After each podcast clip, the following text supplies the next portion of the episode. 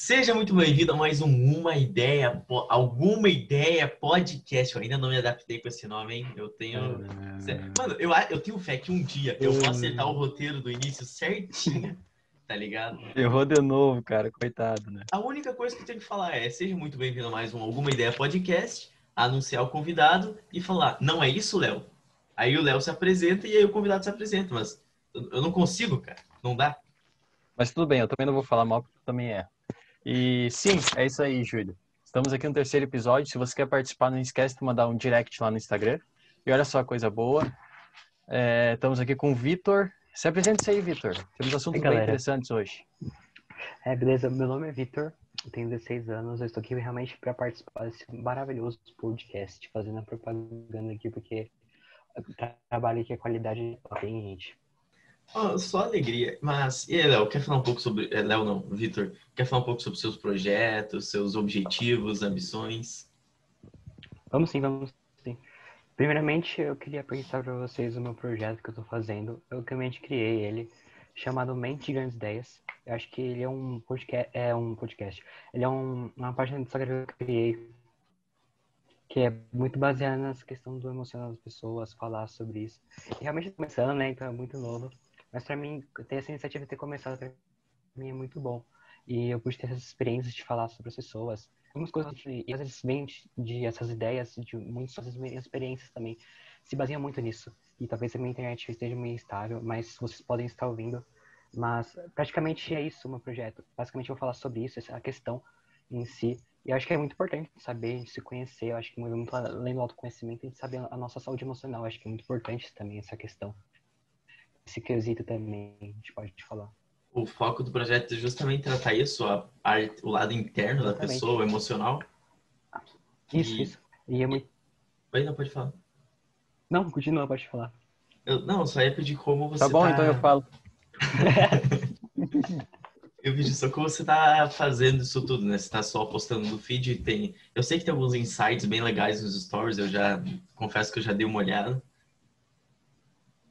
Sim, e eu tô bem no começo disso também. E eu comecei a fazer aos poucos, né? Porque eu acho que, primeiramente, o Instagram, eu acho que é uma página ainda que eu tenho muito que investigar ainda, tenho muito que aprender com ela.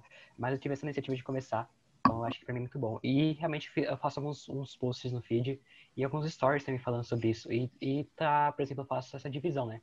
Por exemplo, cada mês, por exemplo, tá no mês da descoberta. Se a gente faz o mês de setembro inteiro, aí o próximo mês que for, a gente já muda o tema, entende? Pra realmente dar aquela variada pra gente fazer outras coisas baseadas em cima. E eu também realmente dessa introdução para fazer várias coisas ao mesmo tempo descoberta, eu acho que é algo que você pode englobar muita coisa que você pode descobrir. Acho que isso é muito importante também, se descobrir e descobrir coisas que têm a ver com isso, nesse autoconhecimento.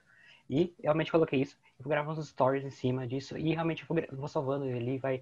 E aos poucos eu vou evoluindo também, então ao mesmo tempo. E é muito divertido porque ao mesmo tempo que eu estudo, faço alguma coisa assim, eu realmente estou aprimorando os meus conhecimentos e eu acho que eu me divirto muito fazendo isso e eu gosto muito de fazer.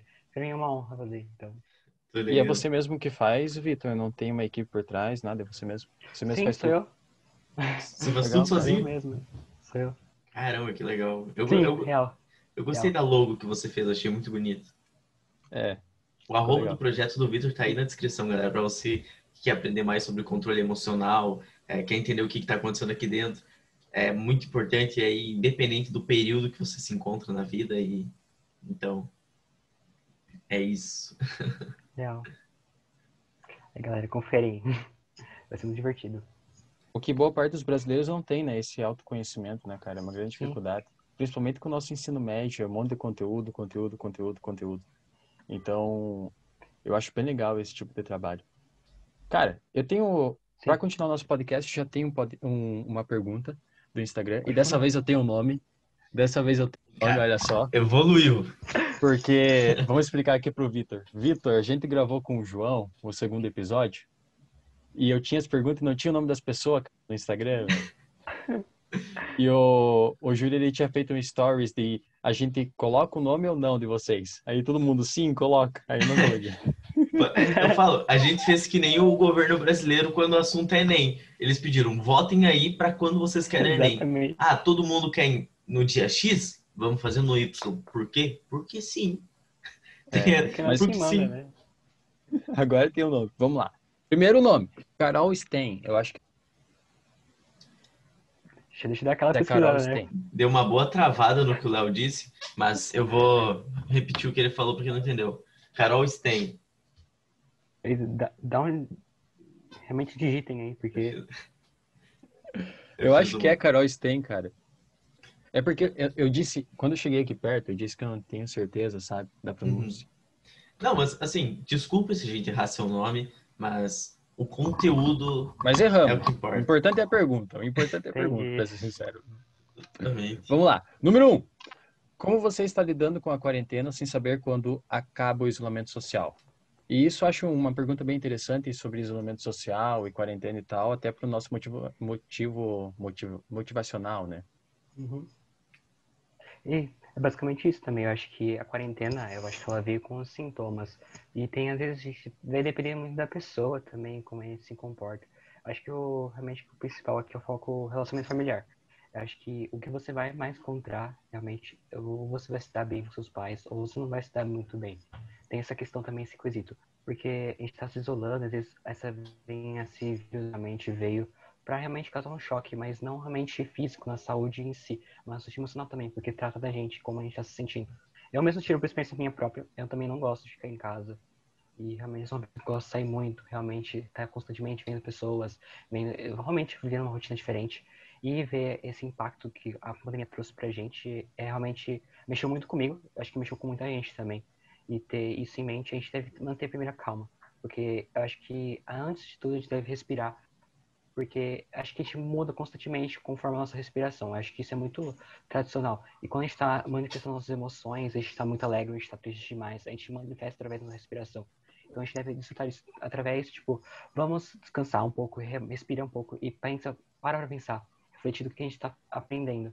Eu acho que existem pontos negativos, sim, sobre a quarentena, sim, e também mexe muito no nosso emocional. Mas, sim, acho que tudo tem um, um aprendizado. E se você sabe administrar esse aprendizado, saber relacionar o que você aprendeu, o que você está fazendo, você tem totalmente controle daquilo que você é e que você, quais são as suas capacidades. Então, realmente tem essa perspectiva de que você saber e manter a calma e pensar naquilo que você está vivendo agora, no hoje, eu costumo dizer, viva o hoje agora, e principalmente na quarentena, que vai passar, uma hora vai passar, mas a gente está vivendo esses momentos agora, e se a gente for parar para pensar, isso tudo vai realmente vai ser passageiro, a gente vai lembrar depois. Mas ver tanta coisa que a gente aprendeu nessa quarentena pode ter sido ruim por um lado, mas sempre pensar no que a gente podia evoluir e poderia crescer de uma certa forma é muito mais gratificante, entende? Vai muito por esse lado também. Exatamente, muitas vezes a gente se pega, se permite, na verdade, pensar no, em dar energia para pensamentos que não necessariamente precisariam receber. E isso nos acaba travando a gente. Eu falo que a quarentena, ela foi uma ferramenta muito boa para muita gente, assim como ela ferrou com muita gente. Por quê? Porque teve o cara que era camelô, ele não tinha ido, pô, teve que parar de fazer o camelô. Teve o cara que esperou voltar e assim que deu, voltou e foi vender. Porque, queira ou não, nós sabemos que quarentena é para poucos. A real quarentena. Mas também teve o cara que, pô, tô em casa, o que, que eu faço? Sei lá, foi estudar e começou a trabalhar com operações digitais. Teve o cara que descobriu novas oportunidades e começou a lutar por elas. Teve o cara que aprendeu muito. E teve uns malucos aí que criaram um podcast, né? É, teve uns malucos aí que criaram um podcast. Então, é justamente isso. Você pega o que o Victor falou e leva pra vida, cara. Pô, eu, eu tá, eu tô ansioso, eu tô com medo, eu tô com um puta receio. Por quê? Será que não? Será que tudo que tem nesse momento é ruim? Será que não tem nada que eu possa trabalhar? E respira, velho. tipo, é muito louco isso, né? Às vezes a nossa realidade fica distorcida por causa das nossas emoções. Tipo, é, a gente começa a ver as coisas de um jeito estranho, tudo fica muito rápido. Sim, é muito real isso também. Eu falo porque a gente tá vendo uns novos momentos da nossa vida que a gente nunca passou. Quem poderia imaginar que aconteceria uma pandemia logo no século XXI, onde tudo é evoluído, as coisas estão progredindo cada vez mais e ver esse tipo de situação também. Você falando muito dessa questão de as pessoas que não tiveram condições de realmente arrumar uma condição financeira melhor, né? A gente pode ver também isso. Envolvendo um pouquinho de economia, a gente pode falar que muitas pessoas sofrem dificuldade, às vezes, realmente para ter o que comer realmente. Isso é muito frustrante, porque você vê que a pessoa está todo dia lutando, trabalhando por cima para realmente manter a sobrevivência. E você vê a pandemia também acabando com isso. Vezes também envolve muito emocional Porque ao mesmo tempo que você vai mexer com dinheiro, economia, sobrevivência, você está mexendo com nossa intuição. E quando a gente planeja essas coisas, a gente faz isso acontecer, a gente se sente muito, muito atingido por essas situações. Acontece, poxa, eu quero é, sobreviver, estou realmente trabalhando aqui todos os dias para manter a sobrevivência da minha, da minha família, da minha casa, de si próprio, realmente, para garantir isso. E isso é muito importante também. É como falo, tem tantos lados positivos como os negativos. E a gente também pode ver que está voltando, começando a voltar agora. Está voltando aos poucos, com as medidas protetivas, está voltando e tendo essa perspectiva. As pessoas também estão voltando ao, aos poucos, sabe? E está começando a se instalar a, realmente essa questão da emoção. As pessoas estão realmente começando a se encontrar. Porque no começo foi um choque, né? Aqueles milhões de mortes que a gente podia ver. Mas agora a gente pode ver que amenizou um pouco do, do que aconteceu.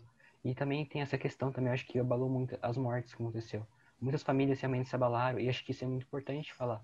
Porque não, não aconteceu comigo, eu falo, mas pode ter acontecido com alguém do meu lado, uns amigos meus, é uma pessoa que mora aqui do meu lado, a gente não sabe. Isso pode ter mexido de uma certa forma também, então. E muitas vezes as pessoas e como algumas pessoas muito... tiveram... Oi? Tranquilo.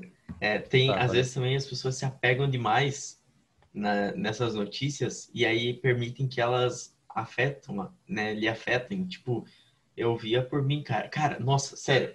Tava, chegava a dar dor de cabeça. Era a tarde inteira. A minha mãe trabalha, ela gosta de trabalhar ouvindo qualquer coisa. Algum som, alguém. Ela, trabalhar com alguém falando. Então ela ligava a TV e deixava. E assim, ela não ouvia ativamente o que a TV tava passando. E eu, como um bom adolescente com TDAH, tava aqui e eu me concentrava mais no que tava ouvindo na TV do que no que eu tava fazendo aqui. E, cara, chegava da dor de cabeça, velho. Era corona, corona, covid, covid, covid, covid. Só falavam isso a tarde inteira, velho. E se você internaliza isso, eu via por mim, cara, é sério. Eu já falei, ah, meu Deus, vai acabar o mundo, vai ter um apocalipse aqui, vão, sei lá, velho, vão roubar os mercados, vão fazer acampamento nos mercados para usar o que tem, não sei. Tava imaginando um mundo pós-apocalíptico, que é óbvio que é o que eu vou contar para meus netos, né? Nada pessoal, mas assim, meus netos vão achar que eu salvei o mundo. Só comentando assim, falando algo. É, mas assim como algumas pessoas passaram dificuldade, teve outras que dobraram seu patrimônio, como o Júlio acabou de falar, né? Os mercados. Eu vi. de mercados, cara. Imagina isso daí, velho. Eu vi uma mulher que ela tava falando o negócio dela. Eu não vou lembrar o nome dela, mas era, era Kátia alguma coisa. E ela basicamente triplicou o número de lucro resultado dela sem aumentar o preço. esse é um dos pontos, né?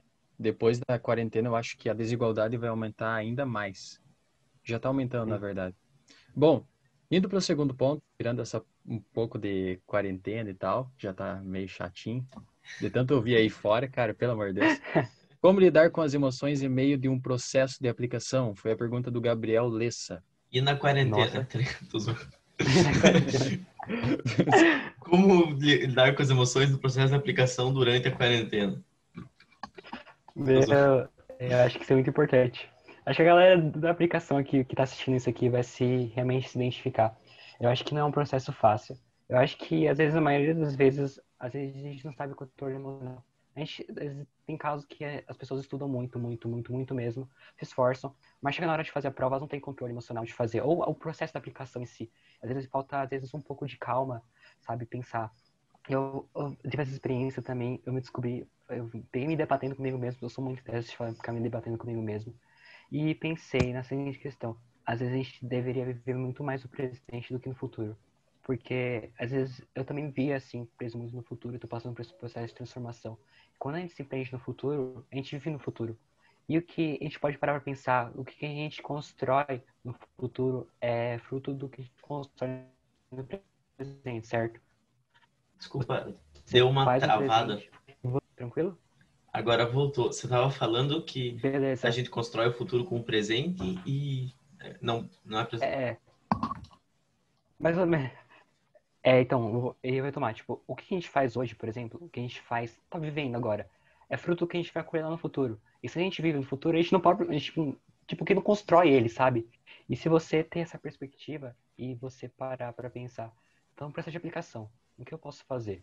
Realmente, primeiro, você fazer aquela análise emocional dentro de você, olhar para si mesmo, e você parar para pensar, Olha, olha o que eu aprendi, acho que eu gosto muito dessa questão do aprendizado. Olha o que eu aprendi com esse processo. Olha o que eu realmente estou desfrutando, entende? De... Aí voltou. Beleza. Eu tava falando sobre isso, né? Eu acho que é muito importante ainda. Mas, peraí, mas ainda. Ponto. Aí voltou, voltou. Agora voltou. Desculpa. Agora, agora é sério. É verdade esse bilhete. Agora vai. Agora é sério. Agora vai. Beleza. Eu tava falando sobre isso, esse processo de aplicação, a gente manter, é, pensar naquilo que a gente já construiu e falar, eu pensar no, no começo, eu de pensar no começo. Eu tô no começo, entende? Então eu vou parar pra pensar lá na frente quando for fazer um processo de aplicação, que eu comecei de uma parte e ver o quanto eu evolui. E você pegar isso e colocar na sua aplicação, sabe? Você realmente ter essa animação, essa empolgação, e colocar pra cima na aplicação. E não tenha medo, não tenha medo, porque é normal, tenho quase certeza que eu vou passar por isso também, por esse processo. E não surtem, como a gente, a maioria fala, a maioria fala. E eu acho que isso é muito importante, manter essa estabilidade e a gente saber controlar isso, principalmente no contexto de aplicação toda. E quando o surto vier, tipo, beleza, eu tô, tô surtando agora, tô, não vai dar tempo, tal. O que você recomenda que a pessoa faça? Meu, eu acho que antes de tudo, se a pessoa já tem algum conhecimento sobre o processo de aplicação, eu costumo dizer que quando a pessoa ela realmente ter essa questão de surtar, realmente se preocupar demais, é porque ela já sabe fazer. Porque se ela não tivesse realmente essa preocupação, ela não teria essa capacidade de saber o que poderia fazer. Tá, agora como a gente vai poder fazer isso? Se a pessoa realmente não sabe nada, ou se realmente está surtando por algum momento. Primeiramente, eu costumo trabalhar muito na respiração. Você trabalha na respiração, você se acalma primeiro. Segundo, você realmente faça aquilo acontecer. Corre atrás do que você precisa fazer bonitinho. Realmente faça com organizadinho. Se, por exemplo, está em cima da hora, tenta fazer conforme aquilo com o processo vai indo, vai fazendo, vai acontecendo. E aos poucos ela vai adquirir esse conhecimento. E primeiramente, costumo dizer que se você realmente está surtando com tudo isso, primeiramente para tudo que está fazendo. Faça coisa que você gosta. Por exemplo, eu quando estou muito, estou começando a descobrir isso dentro de mim também, quando eu realmente penso que tem uma pressão muito enorme sobre mim, sobre escola, pode ser qualquer coisa eu paro pra pensar e eu vou assistir série, entende? Eu pego um dia, algo do tipo, pra assistir série, porque é algo que eu gosto de fazer. Isso depois eu é, passo por esse processo de realmente fazer, e eu me sinto muito mais calmo, porque eu saberia controlar a situação. E realmente quando você faz alguma coisa que você gosta, e fora daquilo que está fora do processo de aplicação, pelo menos por um dia, faz um dia, eu não sei, com o que você faz, o que você gosta, você se desliga muito mais e você se mantém, acho que, muito mais acalmo. É algo do tipo, mas eu, assim. Eu me lembrei agora que você falou da série, eu me lembrei de um jogador de futebol. Acho que vocês não vão conhecer ele, é o Pelé. Ah. na, na verdade, não conheço, né? Eu posso, pode ser a memória de longo prazo me sabotando e pode não ser o Pelé, pode ser o Romário, mas é um jogador velha guarda brasileiro que ele era conhecido por dormir no intervalo entre os jogos. Porque, cara, era o seguinte, ele tava ali é, jogando, tava jogando mal. Deitou, dormiu entre, no intervalo, acordou, tipo, cara, um sonho, um sono de papum, era outro jogador, sabe? Ou se não, se não me engano, ele não entrava, ele saía no primeiro tempo e voltava no segundo, alguma coisa assim. Porque o cara, ele fazia alguma coisa, eu, eu vou ver se eu encontro a matéria, deixo o link na descrição, mas era basicamente ele dava uma pausa assim de 15 minutos, às vezes de uma hora, e quando voltava era outra pessoa. E eu acho que isso faz muito sentido, sabe? Às vezes você tá ali, é, você vai escrever uma redação e você, você pode estar no próprio Enem, entende? Você não precisa parar por 15 minutos ou um dia inteiro. Às vezes você para ali e faz 50 segundos de meditação, sabe? Tira uma soneca de 15 minutos no meio do Enem. Quando escreve a redação, tá tranquilo. Grita pro instrutor, né? Me acorda daqui a pouco. Dorme ali, tchau. Ai, gente, incrível. É muito real isso, a gente for pensar. A gente for, é, faz muito sentido. Acho que quando a gente trabalha a respiração, essa meditação que a gente faz, uma pausa, principalmente se for fazer alguma coisa. Por exemplo, eu gosto muito de escrever, é, escrever não. Eu gosto, é realmente escrever os meus sonhos. Escrever eu gosto, escrever os meus sonhos. Um caderninho, tenho um caderninho de sonhos. E realmente, quando eu vou escrever, eu saio do meu quarto, vou pra um lugar. É que eu moro em apartamento, né? E tem um lugar que tem muita árvore, tipo, vou pra lá e começo a escrever. Pra mim é muito legal, porque as ideias começam a fluir de uma certa forma muito mais natural. é, realmente e faz escrever muito melhor. Eu também tenho um lugar para você fazer isso, especial que você acha legal para fazer. Por essa aplicação você pode fazer em qualquer lugar. Você pode fazer pelo seu próprio computador e você faz basicamente dali. Se você quiser pegar um lugar que você gosta muito de fazer, também ajuda muito também nessa questão. Eu vi uma vez isso em um, um lugar também, eu não sei se não foi na sua página ou se foi em algum outro lugar, não lembro a fonte, mas é, quando você tem uma, sei lá, uma rua que te lembre, você passa por essa rua mentalizando o seu sonho. Meu sonho é, sei lá, ser um, um grande escritor. Você passa ali se imaginando nisso, a probabilidade de quando você passar ali de novo, depois de se você fizer isso várias vezes, né? A probabilidade de quando você passar de novo, você se lembrar desse sonho e reviver essa emoção é muito alta. Então, é bom você usar isso a seu favor, entende? Sim, é verdade. Eu, é, é real. Agora, é, eu tenho você deve sentir. É, o, você deve sentir isso, não, Vitor? Deve sim. Acho que tem muito tudo a ver com isso também. Essa ideia é muito real isso, porque quando você passa por um lugar, você acaba memorizando. É um novo hábito que você cria, né? Por exemplo, você passa por um lugar, e toda vez que você for passar de volta naquele lugar, você vai lembrar daquele pensamento que você teve antes. Então, isso hum. é muito maneiro ter isso também. Eu já tive esses pensamentos assim, mas eu não me recordo agora deste momento, mas eu já tive, e é muito bom. Porque se sente muito mais leve, fala, nossa, eu pensei nisso, e é muito, sabe, repugnante para você pensar nisso. É muito, é muito legal. Você pretende aplicar? Ou não? daí, lança braba. Pretendo, É só que eu vou foco, eu, eu acho que costumo dizer pra graduação. Dois, daqui dois anos. E eu tô tentando começar a me preparar também. E acho que é muito importante também. Eu não tô focando muito nas boardings, eu não sei. Acho que não é o meu objetivo, acho que cada um tem um seu objetivo, sabe? Quando tem. Ah, eu realmente acho que eu pretendo focar muito mais na graduação. E eu vou começar principalmente agora, aproveitar o final de ano para ter férias, para realmente tentar estudar um pouquinho mais para de aplicação, principalmente tentar começar a estudar o SAT, também evoluir no inglês, né? Porque eu sou bem, bem no comecinho mesmo. E acho que vai ser muito bom para mim. E acho que é muito importante também. Quem gosta de fazer aplicação, eu também tenho sonho, acho que como a de vocês também tem. Isso realmente me encoraja muito. E também saber lidar com o emocional, né? Porque quando você está estudando, você está fazendo as coisas, você tem que ter o controle ali para você fazer. E realmente não me cobrar. Eu costumo dizer experiências minhas que eu, eu sou uma pessoa também que me cobro auto-excessivamente, às vezes, na maioria das vezes. Eu acho que eu acabei descobrindo que às vezes eu tenho que desacelerar um pouco, entende? Desacelerar e para pensar no que eu tô no aprendizado, no que eu construí, no que eu no que eu posso fazer para melhorar também. Acho que o processo de melhoria é muito importante. E, e também saber quais são os limites. Quando você sabe os seus limites, aquilo que você pode fazer e você saber que naquela, naquele ponto você tem que parar, porque você não consegue ultrapassar aquilo. E se você ultrapassa aquilo, você realmente se sente mal e não faz bem para você. Você está se autolimitando você mesmo a realmente conseguir é, continuar, porque às vezes gera uma frustração, né? Porque você às vezes ultrapassa os limites e você realmente não tem desejo de continuar. E você saber esses limites é muito bom também. Eu costumo dizer isso. E que... Oi, pode falar, não. Quais seriam. Tem um exemplo de limites aí, Vitor? Tipo, não se cobrar muito, aí depois parar de fazer certa ação, algo do tipo? Ah, depende. Tem vários tipos de limites, né? A gente pode falar, o que eu falei para você de autocobrança, a gente realmente a gente pode para pensar no limite do que a gente pode fazer. Físico também, é, né? Tipo, físico também. Sim. Também tem essa questão do físico, o Júlio falou. É, por exemplo, se você é um atleta, você força demais, você acaba que alterando, tipo, a sua musculatura, acaba machucando.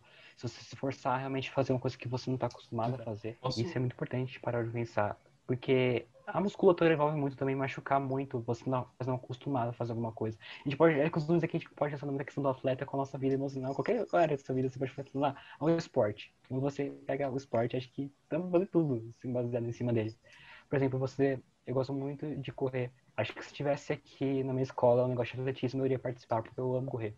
E às vezes você eu gosto muito do Usain Bolt, o cara mais, o cara mais veloz que a gente já conhece, o Usain Bolt. Ele falava que, que às vezes ele corria ele treinava muitos anos, muito, muito mesmo, para realmente correr apenas 10 segundos a, a coisa dos 400 metros rasos. E realmente ele se esforçava muito para realmente alcançar aquilo. Às vezes ele falava que com esses limites dele, sabia o que ele podia fazer. E realmente, através dos limites dele, ele foi trabalhando em cima. Ele foi aumentando cada vez mais, mas sem ultrapassar os limites, certo? Ele tinha um limite. Mas ele, cada vez que ele ia aprimorando, ele aumentava um pouquinho esse limite. E não, não prejudicava, ele ultrapassava. Então você tem essa ideia de limite. Então, é só para eu, só, só eu ver se eu entendi. Aqui nós temos o meu limite. Esse aqui é o meu limite. Se eu tentar. Ó a propaganda aqui... aí da Faber, ó a propaganda, inverte, inverte. Opa, desculpa, desculpa. Mano, a verdade é que eu sempre faço propaganda do Pretz. Olha isso. Eu bebo água e faço propaganda desse suco aqui, ó. E eles não me patrocinam, cara. Tô revoltado. Enfim, aqui temos o meu limite. Se eu, logo de primeira, quiser, tô aqui, né? Eu tô aqui. Aí eu vou tentando, vou tentando, vou tentando. Cheguei no meu limite. Estudei por três horas. Ou, tre ou corri cinco quilômetros. Se eu tentar extrapolar, isso me faz mal. Então, mas você acha que só de eu forçar até o meu limite, eu já vou aumentar o meu limite para a próxima vez chegar mais longe? É tipo isso? Talvez sim. Depende de você. Eu acho que depende de cada um. Eu acho que cada um tem um limite dependente. Por exemplo, tem pessoas que forçam e faz mal, a mente machuca.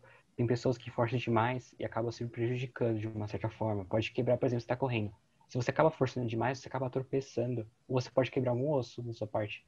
Mas se você, depende de algumas situações, você forçar só um pouquinho a mais, não digo forçar um pouco além, mas você, por exemplo, na luta, por exemplo, você vai. Eu luto karatê, realmente faço um esporte. E é um esporte que você tem precisa forçar, realmente, para você ter aquela flexibilidade. A gente faz muito mais o alongamento. Você faz o alongamento, você tem que forçar mesmo. para você realmente extrapolar os seus limites. E eu acho que isso é um ponto positivo. Vai doer? Vai doer. Mas se você extrapola, você melhora. E isso é uma habilidade positiva. Depende muito do sentido de limite. Se for te prejudicar de uma certa forma, no caso você for quebrar algum osso, você for, no caso do atleta, né? Se você for realmente é, fazer algo tipo para te prejudicar, não faça. Mas se você for passar um pouquinho além, é, um, é o suficiente. Um pouquinho além já é, um, é uma evolução. Eu me identifiquei com você agora, porque eu também faço luta e eu, estava pensando justamente nisso. Por exemplo, você tem chega num ponto, por exemplo, uma vez eu estava no jiu-jitsu e o cara deu um golpe que ele coloca esses ossos aqui na, na artéria e você vai você não é muito louco porque você não, eu pelo menos eu não senti falta de ar eu não senti, mas eu inconscientemente estava enfraquecendo. Isso eu sentia. E muitas vezes é isso, em qualquer coisa, entende? Ah, o teu limite é esse negócio na tua artéria. Você tá, você tá enfraquecendo, mas não necessariamente você tá enfraquecendo e você vai ficar fraco para sempre. Você tá enfraquecendo para depois se aguentar mais tempo, entende? E eu lembro que eu fui até o meu limite. E quando eu tava quase chegando no meu limite, eu, cara, tu sente que tu tá prestes a apagar. E tu não pode ficar se esforçar até você estar tá prestes a pagar, porque isso acaba interferindo em outras áreas na sua vida. Por exemplo, eu lembro que naquele treino, todas as outras lutas que eu fui ter no jiu-jitsu, que a gente chama de rola, me prejudicaram. Eu tava mais fraco, demorou até eu me recuperar, entende? E por quê? Porque, cara, eu fui até muito longe. Então, tipo, pô, tu tá estudando faz oito horas, será que você tipo tá aprendendo ainda depois de oito horas? Se você estiver aprendendo, beleza. Se você não tiver nenhum problema de saúde com isso, beleza. É com você, mas prioridades, né? Sim, legal. Uhum. Sim, é melhor do que você fazer exercício físico, é, ir para academia, aí você vai lá, distende, sei lá, um, um músculo e fica seis meses parado, né? Olha o prejuízo. Pois é. Eu nunca fui à academia, não sei se você fazer isso com o teu não, músculo faz sentido. Não, não seis meses. Faz sentido. Faz sentido, igual. Um exemplo, mas é o Anderson Silva. O Anderson Silva, o, o Léo Stronda. Ele rompeu um músculo e, tipo, ele tava com o melhor. Não sei se era o melhor shape na vida dele, mas vamos fingir para fazer um drama. Tava com o melhor shape da vida dele. Ergueu um peso a mais sem aquecer, se eu não me engano. Rompeu aqui, ele. Sim. Imagina, velho, o Léo Stronda tava com pancinha, cara. Real. E você falou nisso também, eu fiz lembrar. Por exemplo, é melhor você evoluir 1% do que você nunca mais evoluir. Porque você, uma hora vai chegar ao 100%, entende? É muito pouquinho, sabe? Aos poucos você vai evoluindo. Você vai lembrar, tipo, você falando de luta de MMA. Eu lembro de um, um lutador de. Acho que é o Mike Tyson. Acho que não me lembro. Acho que é ele mesmo. Ele falava que quando ele iria lutar, fazia as lutas dele, ele sempre analisava e observava como os adversários realmente é, fazia uma análise combinatória para ver como eram os empenhos dos adversários dele. Ele costumava dizer assim que Se o oponente dele acordava às quatro da manhã, ele acordava uma hora mais cedo para treinar. Se ele realmente tem essa condição de que o adversário dele acordava às duas da manhã, ele acordava uma hora mais cedo. E se realmente o adversário dele acordava uma da manhã, ele não dormia, porque ele sabia as capacidades dele e realmente ele sabia que poderia melhorar. E realmente ele não desistiria até realmente ter um melhor desempenho do que o próprio adversário dele. Então isso é muito real também. Esse discurso está na descrição. Eu já vi esse discurso, ele está no YouTube, link na descrição.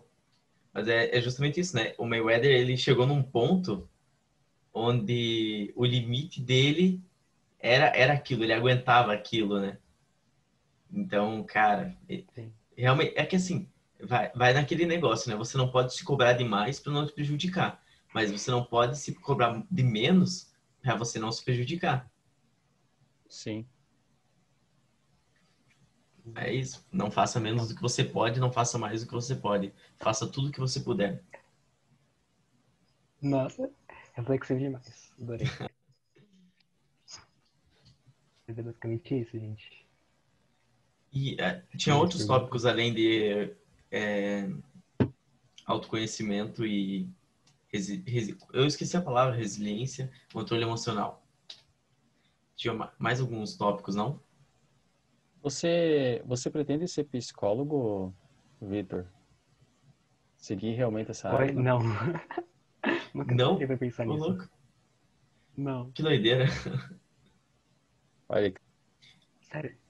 Mas eu tive como... Porque eu acho que... Sério? Ah, eu não sabia. Sim, não, eu, não é que eu te via como psicólogo, mas eu achava que você tinha aptidão não, pra área. Ah, entendi. Não, eu nunca. Pior que, isso eu falo pra vocês, se eu falar a minha área de especialização que eu quero fazer, minha vocação não tem nada a ver com psicologia.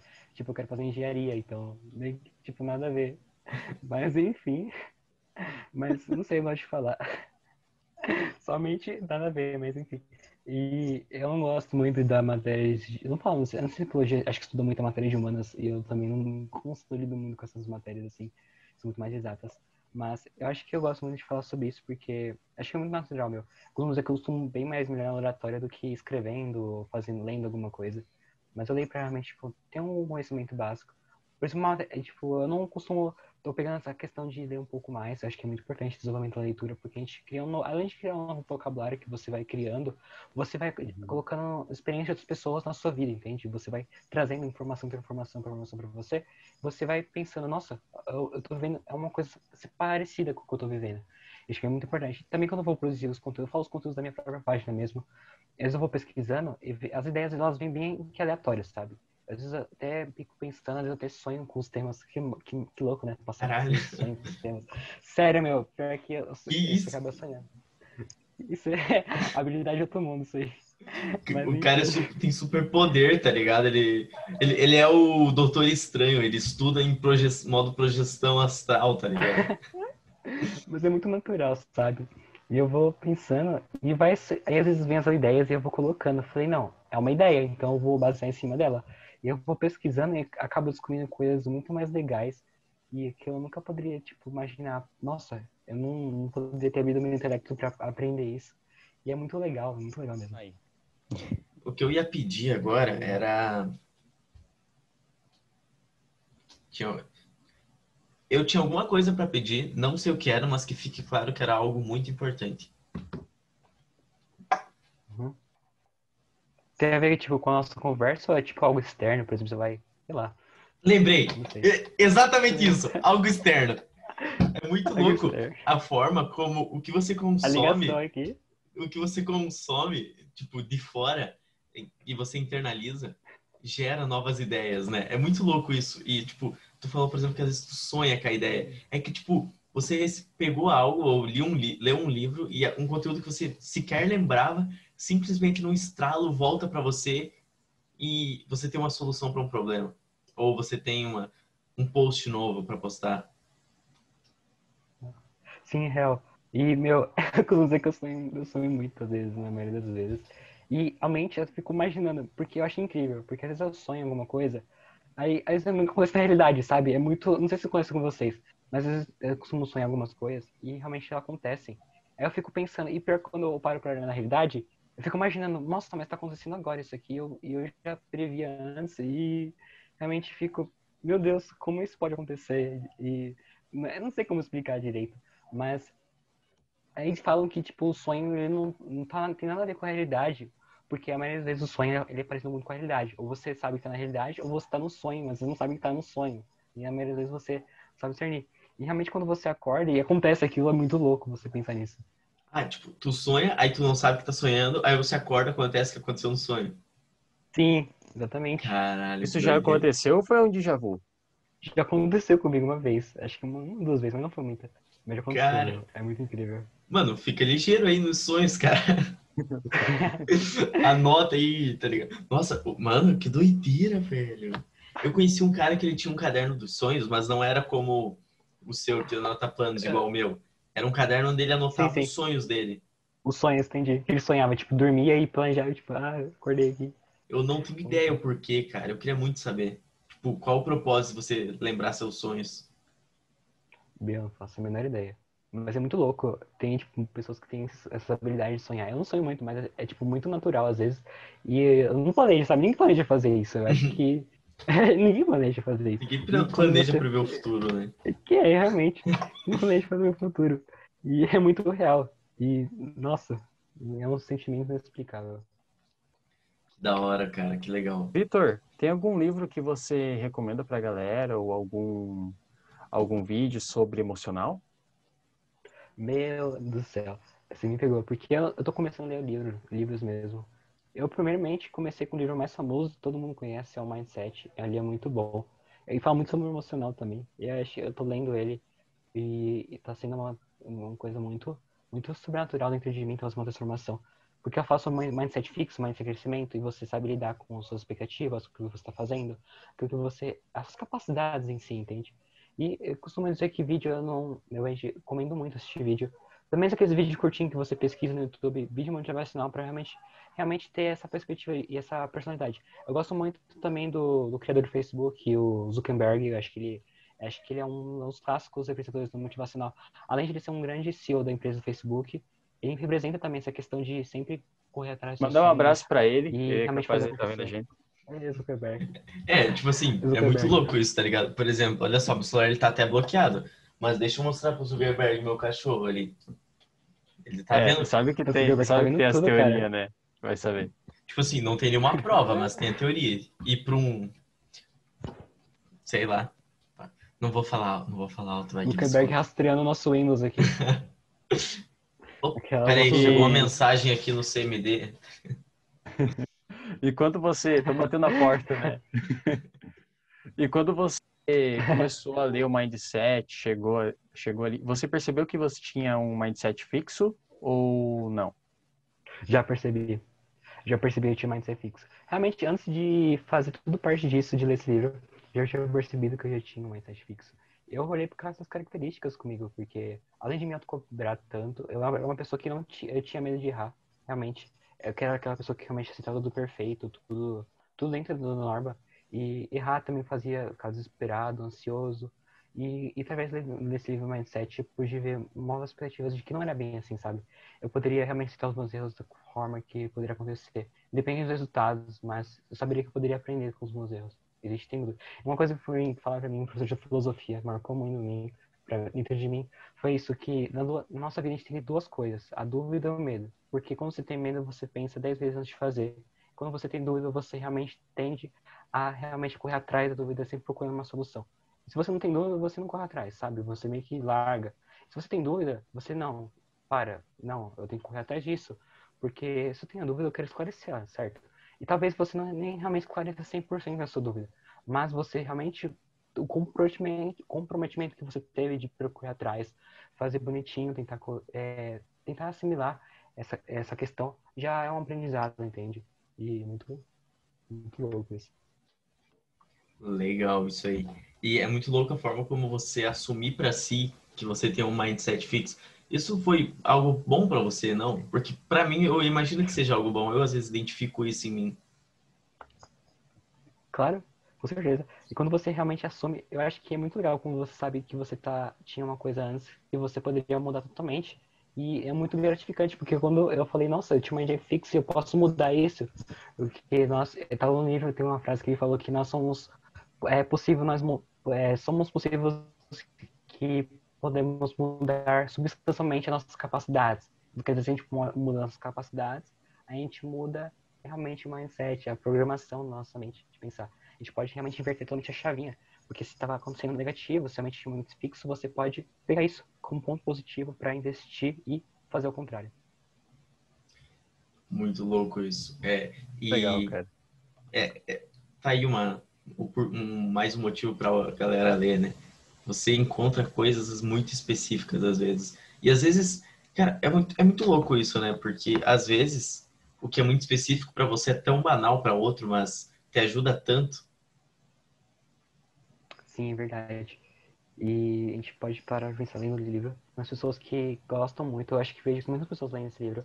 E realmente é uma pessoa é feito por pessoas especialistas, psicólogos baseados nessa, nessa área, principalmente a autora é Carol, acho que o nome é Carol, que é estadunidense. Ela acho que faz parte do grupo de psicologia em Stanford, do Stanford. E ela realmente escreveu esse livro porque ela passa por diversas experiências da vida dela, contando isso. Como escritora também, redigindo, vivendo experiências com a qual ela transforma pra gente. E esse livro também acho muito interessante porque ele fala sobre, muito sobre esportes. Tem uma, uma parte só separada para os esportes. E tem fala muito sobre isso também. Os é, atletas que realmente têm mindset fixo e determinados atletas que realmente possuem um mindset de crescimento. E eu gosto muito do livro porque fala sobre Michael Jordan. Eu amo Michael Jordan, porque eu já amo basquete. Michael Jordan é uma pessoa totalmente mindset de crescimento. O cara, é, o cara é top. Porque, não sei se vocês sabem, ele foi expulso. Ele realmente, antes de começar a carreira no basquete, ele, ele jogava no colégio do ensino médio dele, dando aquele spoiler. E, realmente, e ele jogava no colégio do ensino médio, ele foi expulso do time de basquete do ensino médio, porque ele tinha talento. E a mãe dele realmente incentivou ele a correr atrás. Ele falou, não, você não vai desistir agora, você vai continuar até você conseguir.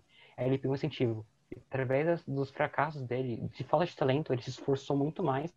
Costumo dizer que o esforço, mais a soma de é, resultados é muito maior do que o talento. Porque não adianta ter talento se você realmente, sabe, não se aprimorar fazer, você, a fazer acontecer. E além, ele não tinha talento, sabe? Mas pelo esforço dele, ele adquiriu talento. E depois disso, de ele se esforçar bastante, ele realmente treinou todos os dias e ele fazia, jogava antes do, do período de, do, das partidas de, de, basquete, ele chegava uma hora antes, treinava todas as vezes de manhã, muito, jogava muito mais cedo do que os outros jogadores para treinar. E realmente depois disso, desse, dessa parte do ensino médio, ele se destacou muito. Até que ele chegou, entrou no time Chicago Bulls e realmente teve uma vitória de três anos seguidos pelo Chicago e realmente fez o time alavancar com a carreira dele. E foi uma grande transformação para ele. E o louco foi que eu ouvi uma vez uma, um discurso dele, né? E ele falava que a mãe dele dependia disso. Ele tinha um porquê muito forte de por que ser, por que ser quem é. Né? Ele tinha um motivo.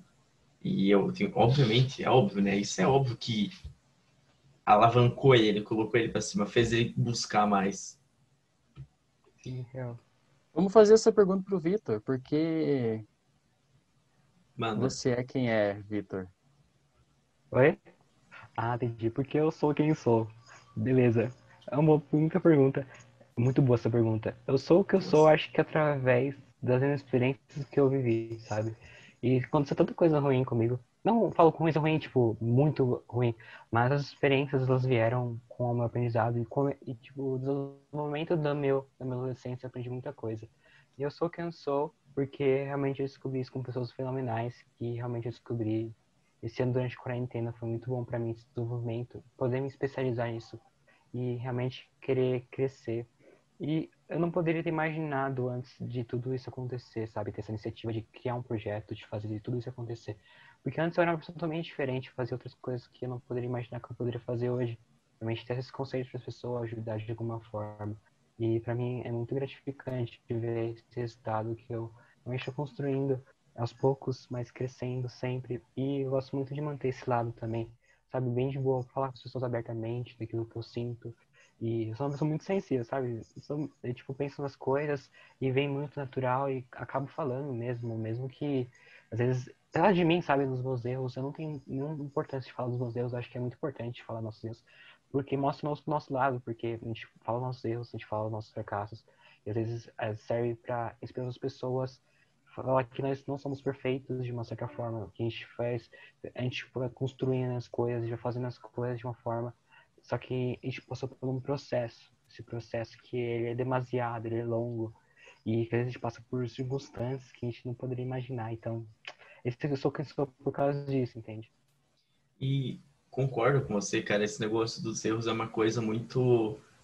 Uh, eu não sei a palavra, não sei qual palavra eu posso usar, mas eu sei que, tipo, às vezes a gente não vê o cara. Ninguém sabe quem ele é. Aí do nada o cara surge no topo, chegou lá do nada e só falam dos sucessos dele, as coisas boas que ele anda fazendo, até ele pisar na bola e aí ou ele só se ferra ou a galera ferra ele, cancela, sei lá, alguma coisa acontece.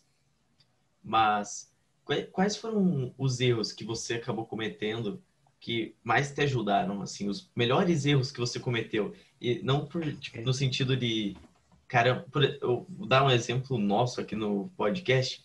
Os melhores erros que a gente cometeu, a gente foi muito eficiente, porque a gente errou muito num curto período de tempo. Tanto que, tipo, a gente fez um recomeço do podcast porque a gente tava postando com constância e ficou três meses, porque era erro atrás de erro e mudança e conserta isso, vamos fazer por tal app, vamos gravar assim. E como, ah, quais foram os seus erros e como as pessoas podem lidar melhor com os erros? Sim, nossa, boa pergunta, ótima pergunta. Eu acho que eu vou primeiramente começar falando sobre a minha vida, entende? Eu acho que meus primeiros erros foi com a minha vida. E realmente quando eu era menor, sabe? Eu acho, acho que a gente somos influenciados pelas pessoas que estão ao nosso redor. Então, consequentemente, quando você tem essa perspectiva de que você é você, do, pelo jeito que as pessoas, a mente, você, que você anda, isso também é uma perspectiva muito boa. às vezes eu costumava andar também com as pessoas e realmente não acreditava para mim, sabe? E eu percebi que eu era muito influenciado e acaba sendo influenciado de uma certa forma. Mas existem pessoas que realmente trazem a minha vida para fazer realmente essa mudança. E com esse cerca de pessoas que realmente fazem a gente crescer, é muito melhor. E você tem essa perspectiva de, nossa, a pessoa acredita muito para mim. As palavras, não, não somente palavras, mas atitudes, realmente estar presente e fazer você realmente continuar e realmente é, caminhar para diversos tipos de vida que você pode relacionar. Eu tive muitos erros na minha vida sobre isso também. E andem com pessoas confiáveis, sua confiança, pessoas que fazem você crescer, te apoiam por aquilo que você pensa, não te criticam de uma certa forma. Isso é muito importante também. Eu falo também essa questão da, da página, acho que é muito importante também. Também eu tenho as dificuldades, mas é bem no comecinho, de como realmente posso almejar para é, criar engajamento, entende? Quando a gente tem essa perspectiva de fazer para criar esse engajamento, e aos poucos de evoluindo, é um processo, como você falou. E os erros vão existir, sempre vão existir. Mas você tende a aprender com eles. Como você pode aprender com seus erros? Você identificar ele, primeiro identifique ele. E depois procura a solução. Gosto, eu falava muito nos stories sobre isso, nesse primeiro mês de conversa sobre a solução. E realmente nunca focar somente no problema, mas focar na solução. Faz aquilo que você tem talento de fazer. Faça com gosto. Procure coisas que você gosta de fazer. Fazendo isso, procure uma solução dos seus problemas. Mas, basicamente, quem cria os problemas não é o problema em si, mas somos nós que criamos os problemas. Você me entende? Falando assim, nós somos e... nós portadores de problemas. Sabe que aconteceu uma coisa muito louca que mudou meu mindset e por isso que eu falo, cara. Sabe que se não fosse o Léo, esse podcast não iria existir duas vezes? Porque a primeira foi que ele teve a ideia de gravar um podcast na quarentena e me chamou. isso aí se arruma que agora. Relaxa. Depois, me senti importante, com licença. Depois eu te dou pedrada, calma. calma, depois eu vou falar voltamos, mal. Voltamos ao normal. não, mas sério, a primeira foi isso, que é, e a segunda foi que, cara, tava dando tudo errado. Uma sequência de coisas dando errado. E aí, tipo, às vezes vai chegar em períodos em que você vai, vai dar uma coisa errada. Aí você fala, ah, tudo bem, soluciono. A solução dá errado. Aí você pega uma solução da solução. Quando você vê, você já tá na 15 solução da solução e continua dando errado. E eu lembro que a gente já tava na 15 solução da solução e eu falei, pô, Léo, acho que não vai dar de a gente gravar o podcast, tá tudo errado. Ele meteu, mano, a gente tava dois meses respirando podcast para tentar consertar o negócio. Tentando direto. Ele só mandou um. Qual foi, Júlio? Tu desiste muito fácil. Eu, eu olhei. Naquele momento eu fiquei. Como assim, velho? Mas no fundo eu pensei, cara, mas tipo, depois pensando racionalmente ele tava certo. Eu sabia disso, tipo, porque esse é o mal. Eu não sei, eu vou falar do Brasil porque eu não sei como é lá fora. Mas um exemplo disso é o Thiago Oliveira. O Insta dele tá na descrição uhum. porque o cara é um gênio do empreendedorismo. Ele é brasileiro e ele falou o seguinte: é, no Brasil, a gente pega o cara que abriu uma empresa e quebrou e aponta o dedo para ele e joga pedra para ele. Joga pedra nele, né? Como foi? É, o cara quebrou, o cara não é confiável e tal. E às vezes a galera desiste antes de realmente ter um público que possa jogar pedra nele.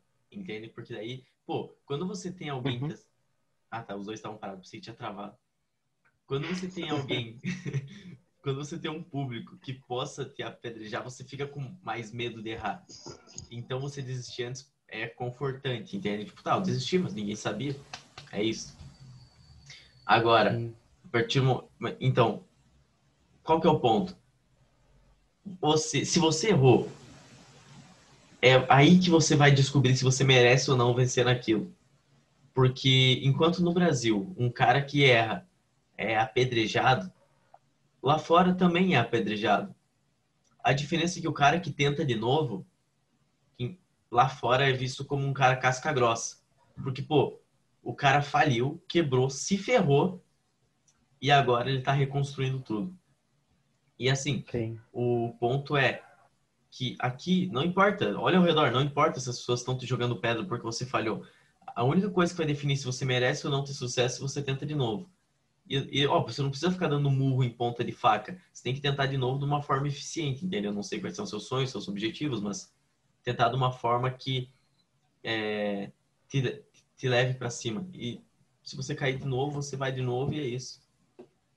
É, eu acho que o, o Sim, erro, o erro demonstra que você está progr- progredindo ao longo do tempo, né, cara? Que você está correndo atrás, que você está tentando de novo. Então, esse é o essencial. É... Pro banheiro? Eu bebi quase 1.700 de água. Qual foi? Tô brincando, meu momento. Pô, na moral, cara, você precisa parar com essa propaganda do braço. Mano, eu não... Eu... Segura aí. Não, sério. Nossa, ficou vermelho aqui. Peraí. Quem sabe faz ao vivo. Desculpa aí, Vitor. Meu Deus. A gente vai sair, cara. Já sei. Só corta a parte da hora que eu postar o podcast. Ai, ai. Vamos cortar assim. Não prometo nada. Deu certo? Peraí, que Mentira, corta sim. Queimar seu filme. Não, se você quiser, a gente corta. Se o convidado pedir assim, né, Léo? É que, desculpa, a minha, a minha internet travou. Não sei se vocês perceberam. A gente não percebe porque quando a internet tá funcionando, você ainda tá assim. É que eu tô concentrado, cara. Foi mal. Você, como é que você consegue ficar imóvel, cara? Não sei, acho que é, sei lá, acho que foi a forma de como eu cresci. Sempre dando atenção em tudo. Sempre imóvel? Sim. Tô zoando. Observando. Mas o que vocês estavam falando de recortar? De cortar? Cortar o vídeo. Porque tava... Explica melhor. Peraí. Eu acelero essa parte, qualquer coisa aqui. Tá. Segura aí. Meu Deus do céu. É, Vitor, se quiser ir buscar um lanchinho, tomar uma água, sinta vontade. Comer alguma Pô, coisa. batata aqui, cara. Pode comer, cara. Pode comer, né? Que- Eu te autorizo a comer, porque assim funciona. Só tem a taxa no final, daí. Taxa de juros. taxa, taxa de juros. Faz sentido, taxa de juros, de juros. É, pegou macete.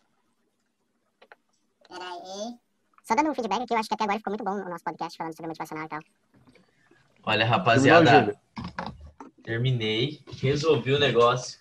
Agora não temos mais problemas. Sem propaganda. Ó, Sem propaganda gratuita. Sem propaganda gratuita. É isso aí. Me envia suco, Brett. Me envia suco. Envia pra Joga nós. suco. Envia, pra, nós.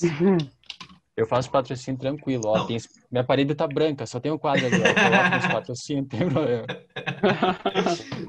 Mano, aqui ó, nós. planejamento. Eu não preciso de planejamento se eu tiver dinheiro. Só pra deixar claro. Soltei no ar. Perfeito. Soltei no ar aqui, ó. Por exemplo, aqui, ó. Rotina. Que rotina? Não, eu não vou tirar agora. Modo. Inclusive, o que, que é isso? Nossa, mano, eu sou muito. O Júlio é muito robusto, ele não usa a inter... o aplicativo. Eu uso o aplicativo pra fazer planejamento só. Tu Quem é usa- que anota em post-it hoje em? É pleno 2000. Ah, eu sou para. Ih, esse é dos meus. Se liga no que, que eu ganhei. Minha irmã ganhou uma boneca, eu ganhei post-it. Nossa, Legal. divulguei a marca de novo. Mais barato. Não, não, não. Mano, eu sou... Toda marca quer me ter como cliente, parça. Eu divulgo de graça. Mano, é que assim, eu divulgo de graça que me dá coisa de graça. Por exemplo, Matheus Tomoto, Lucas Nuzel, as live gratuita. Fica aí a indireta, né? Quem quiser me dar coisa de graça. Tá aqui. Embora Se o podcast quiser- não seja de graça, né? Se o Lucas quiser que a gente faça um patrocínio, Aí aparece que nem o negócio da Jequiti, sabe? Lucas sei. Pera, mas já não tem isso? Mas aí, eu tava pensando aqui, falando sobre, a gente tava falando sobre essa questão de empresa e sobre persistir. Aí eu lembrei de uma coisa que foi muito legal e eu achei que essa iniciativa é muito interessante. Porque teve uma vez que um cara, eu não, desconhecido, eu não lembro o nome dele certamente, ele realmente teve uma empresa, ele era uma empresa de confeitaria. Nessa vez a, a empresa ele falhou pela primeira vez. Ele não tinha realmente aquele destaque e realmente não tinha condições financeiras de financiar. Ele não tinha muito engajamento com a empresa. Faliu uma vez. Faliu de novo, reconstruiu, faliu de novo. E depois dessa, ele faliu 15 vezes a empresa. 15 vezes a empresa. Aqui no Sabe Brasil, fez? Acho que foi no Brasil, acho que com quase certeza. 15 vezes o cara falhou a empresa. E na- depois, na, na 25 vez, ele reconstruiu e construiu para valer. Porque ele entendeu o processo, ele sabia onde estava errando, errou várias vezes. Então não importa a quantidade de vezes que a gente erra. Mas se você errar bastante, não tem um problema de errar. E, mas se você aprender, isso é o mais importante. Aprendendo, você Cara. consegue fazer ele, o cara construir a empresa. E você tocou num, num ponto bem importante, que inclusive eu, eu tenho uma palestra do Jorge Paulo Leman, eu acho que vocês conhecem esse cara, e vai estar aqui na descrição, e ele fala justamente sobre isso, que quando ele estudava em Harvard, isso é uma coisa que Harvard não ensina, que é você se arriscar mais do que o necessário, entende? Vai lá e. Parou, para, para, para. Pode voltar. Teu microfone E é, sobre, a- e é sobre a prática. É só isso, Júlio. Pode ir. Eu também quero é, recomendar um livro que é assim, o Método Sprint. É um método criado pela Google para desenvolver projetos e falhar, foco, falhar o mais rápido possível. Mas, Júlio, então os projetos não funcionam? Os projetos normalmente funcionam. Esse que é o ponto.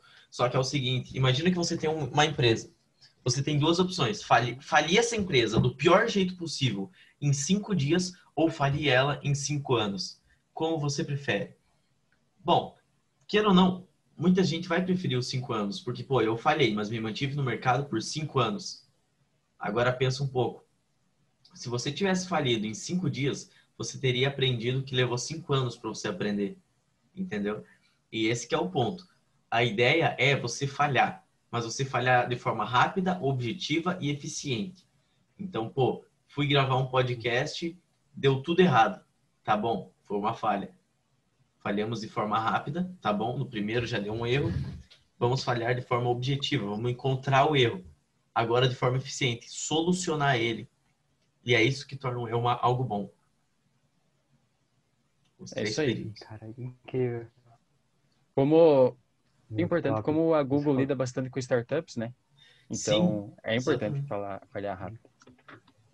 Tanto que, cara, pra- tinha uma startup que, olha só o ponto.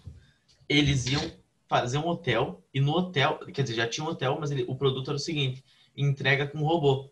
E qual que era o problema deles? Ah, Iam aumentar os lucros do hotel porque não ia ter que pagar o cara que entrega. Porém, eles falaram que o cinema fudeu com a startup deles. Porque o cinema mostrou o robô como algo fofinho, algo legal, algo que as pessoas gostem.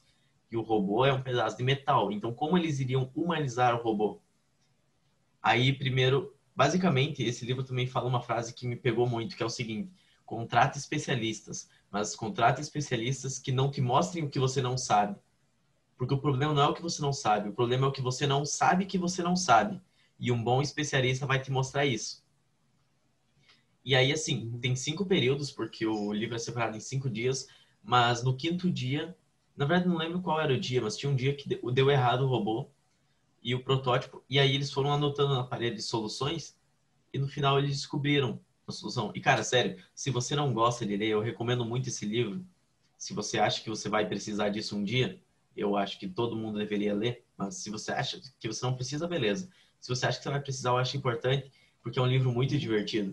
Tipo, é um livro que dá alguns trocadilhos, sabe? Porque cria... escreveram um livro do jeito Google de ser, tá ligado? Por exemplo, tem uma parte que ele tá falando da equipe dele e a equipe dos escritores.